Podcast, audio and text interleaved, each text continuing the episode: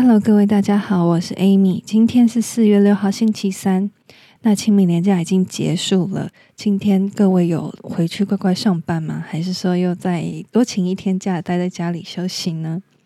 就是前几天因为天气温差比较大的关系，所以有一点小感冒，我自己有点小感冒，所以请大家就是好好小心注意保暖。这样，那说到天气冷。这件事情就跟能源有一些关系，然后我就去查了一下，最近能源的价格就一直在飞涨嘛，尤其是那些对俄罗斯制裁的国家，他们最近都有一点像在经历那种戒毒的状态，特别是德国跟匈牙利。那俄罗斯呢？它因为国土非常的大，之前有提到，它境内的资源超级多的，有各种的金属、煤矿、石油，还有天然资源，都是世界前一二大的出产国。然后以石油为例的话，俄罗斯一天可以输出一千三百万桶的原油，然后呢，它会卖给中国，然后印度，还有。那些现在在制裁它的国家，加起来一天要用掉俄罗斯四百八十万桶的原油，所以呢，光靠出口这些原油或者是天然气，还有这些煤矿物呢，它其实就可以赚到俄罗斯的六十 percent 的 GDP。那俄罗斯最大的客户呢，就是隔壁的欧盟。特别是以前苏联国家的那些成员，然后呢，苏联会从西伯利亚盖那个天然气的管线到乌克兰，然后波兰，还有罗马尼亚跟捷克，还有波罗的海三小国，然后呢，最远还可以到意大利，还有中欧的德国，甚至连土耳其都有天然气的管线。那因为在苏联解体之后啊，这些管线还是继续的在供给，然后继续的在运作。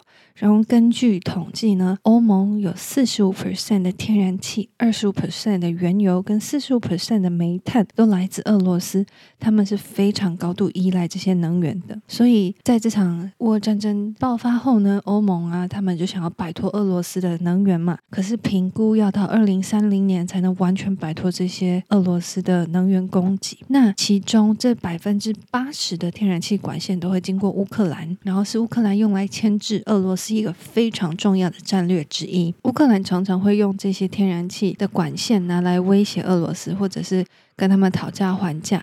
然后呢，比如说乌克兰在二零零六年的时候，就突然跟俄罗斯的天然气公司说，我要提高管线的过路费。然后呢，俄罗斯政府就会突然跟乌克兰说，你们要先付钱，我们没有在后付的。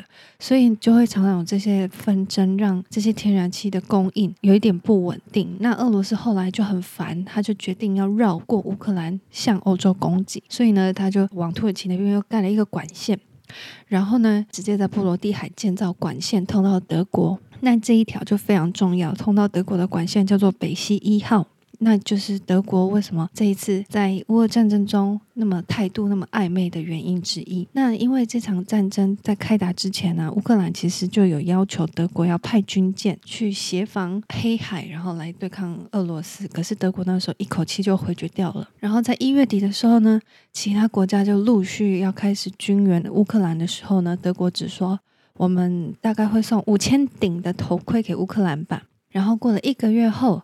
开打后的四天，才把那五千顶的头盔送到波兰边界，叫乌克兰自己来拿。然后三月三号啊，他们德国决定说，那我援助乌克兰两千七百枚前苏联制的防空导弹好了。可是德国讲完之后呢，自己清点之后又发现说，完了，里面有七百枚的飞弹已经过期生锈了。然后又过了两个礼拜，才把五百枚送出去。然后再过一个礼拜，把剩下的一千发的防空飞弹交给乌克兰。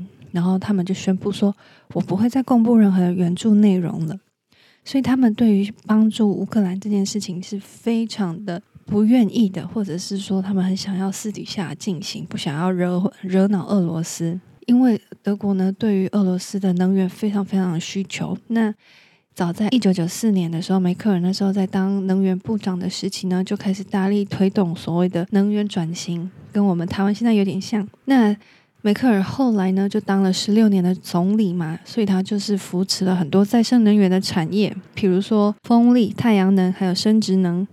然后还预计要在二零三零年的时候呢，关闭德国所有境内的核电厂。不过就在二零一一年的时候，发生了福岛事件，所以呢，政府就将计划提早到了二零二二年，也就是今年底。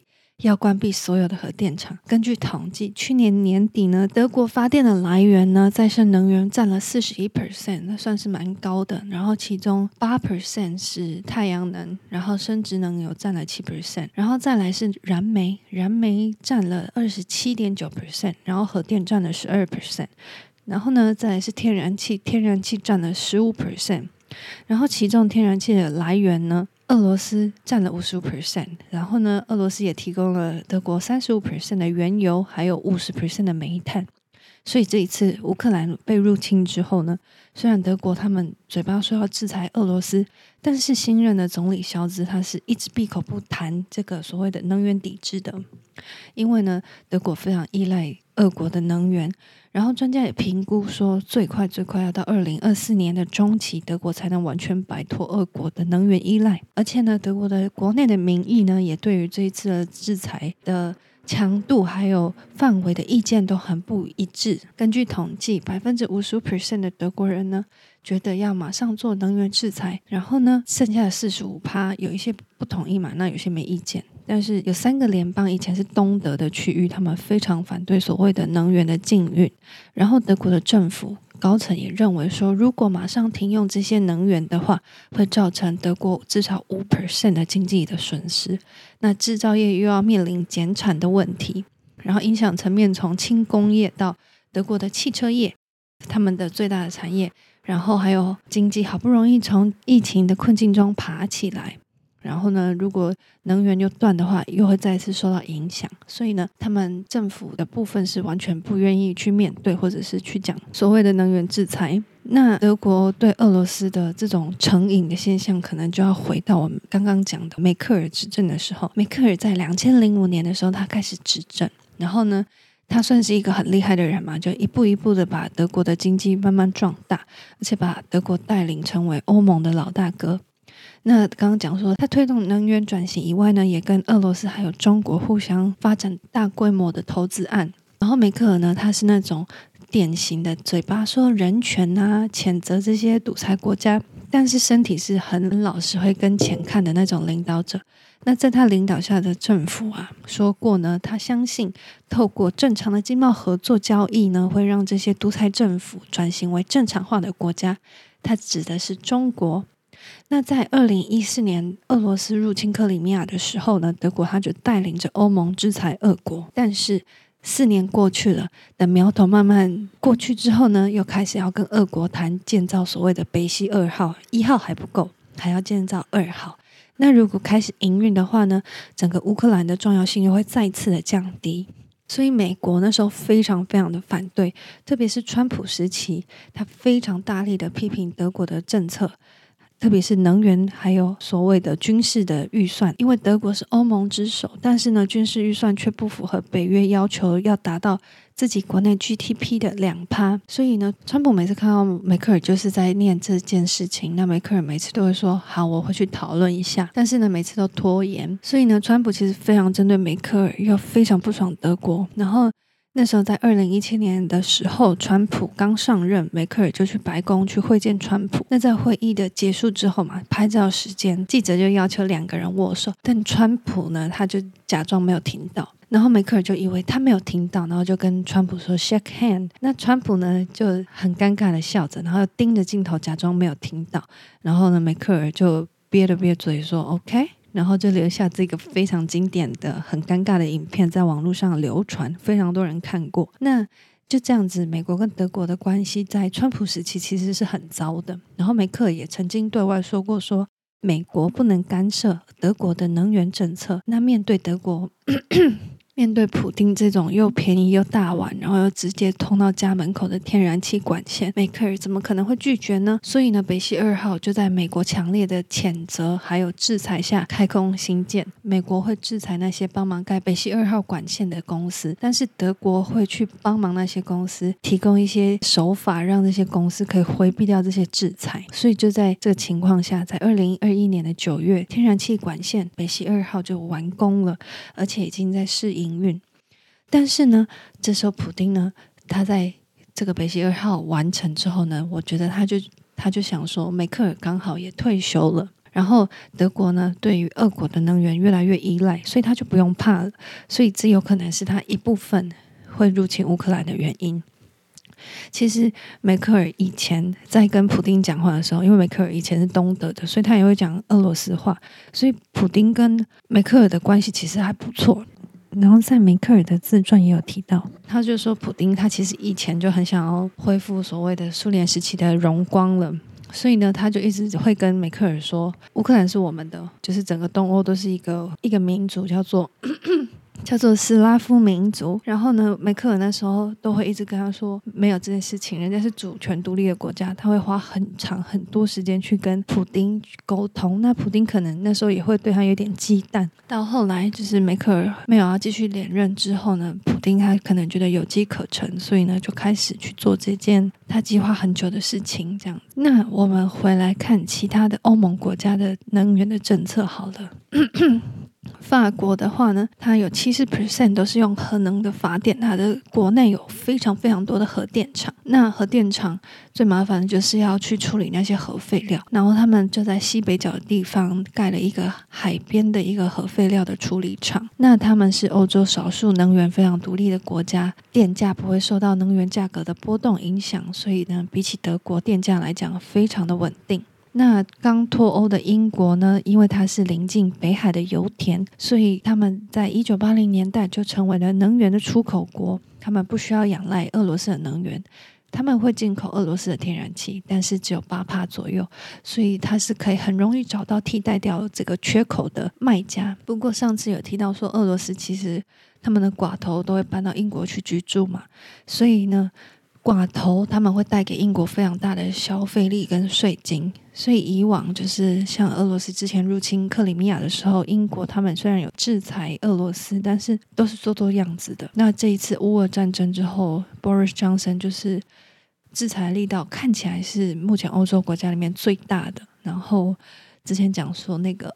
切尔西老板的钱都被冻结了嘛，然后还有很多富豪。上次讲那个 Freeman，他是乌克兰的电信龙头的老板，跟俄罗斯最大民营银行的创办人，他的钱也都是被扣下来。而且他就是他一直上电视，然后一直说不要制裁我，我真的是一点钱都拿不出来了，我连付给工人，然后付给我家打扫阿姨的钱都没有了。但你相信吗？我自己是不相信。那刚刚还有提到波兰嘛？波兰的话，他就是出钱盖了一个通往挪威的天然气管线，那他就不用再看俄罗斯的脸色。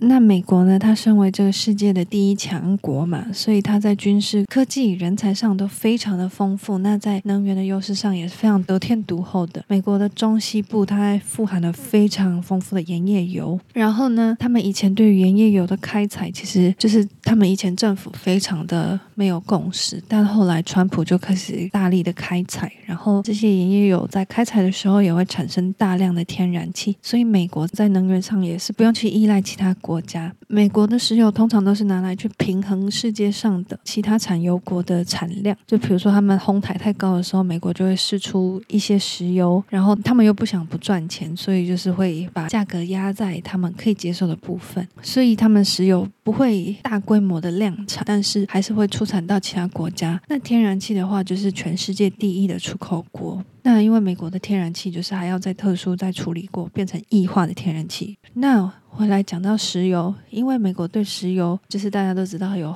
绝对的掌控欲望嘛，有石油的地方就有美国。那像在中东国家，有两个两大产油国跟美国的关系是非常好的，之前非常好。第一个是沙乌地阿拉伯，第二个是阿拉伯联合大公国。那阿拉伯联合大公国我会简称叫阿联酋。那他们两个呢是美国的在波湾国家的盟友。然后他们以前还跟美国一起去征战过阿富汗，还有科索沃。不过呢，因为美国的民主党对于这个中东的这种国王制的国家一直很不友善。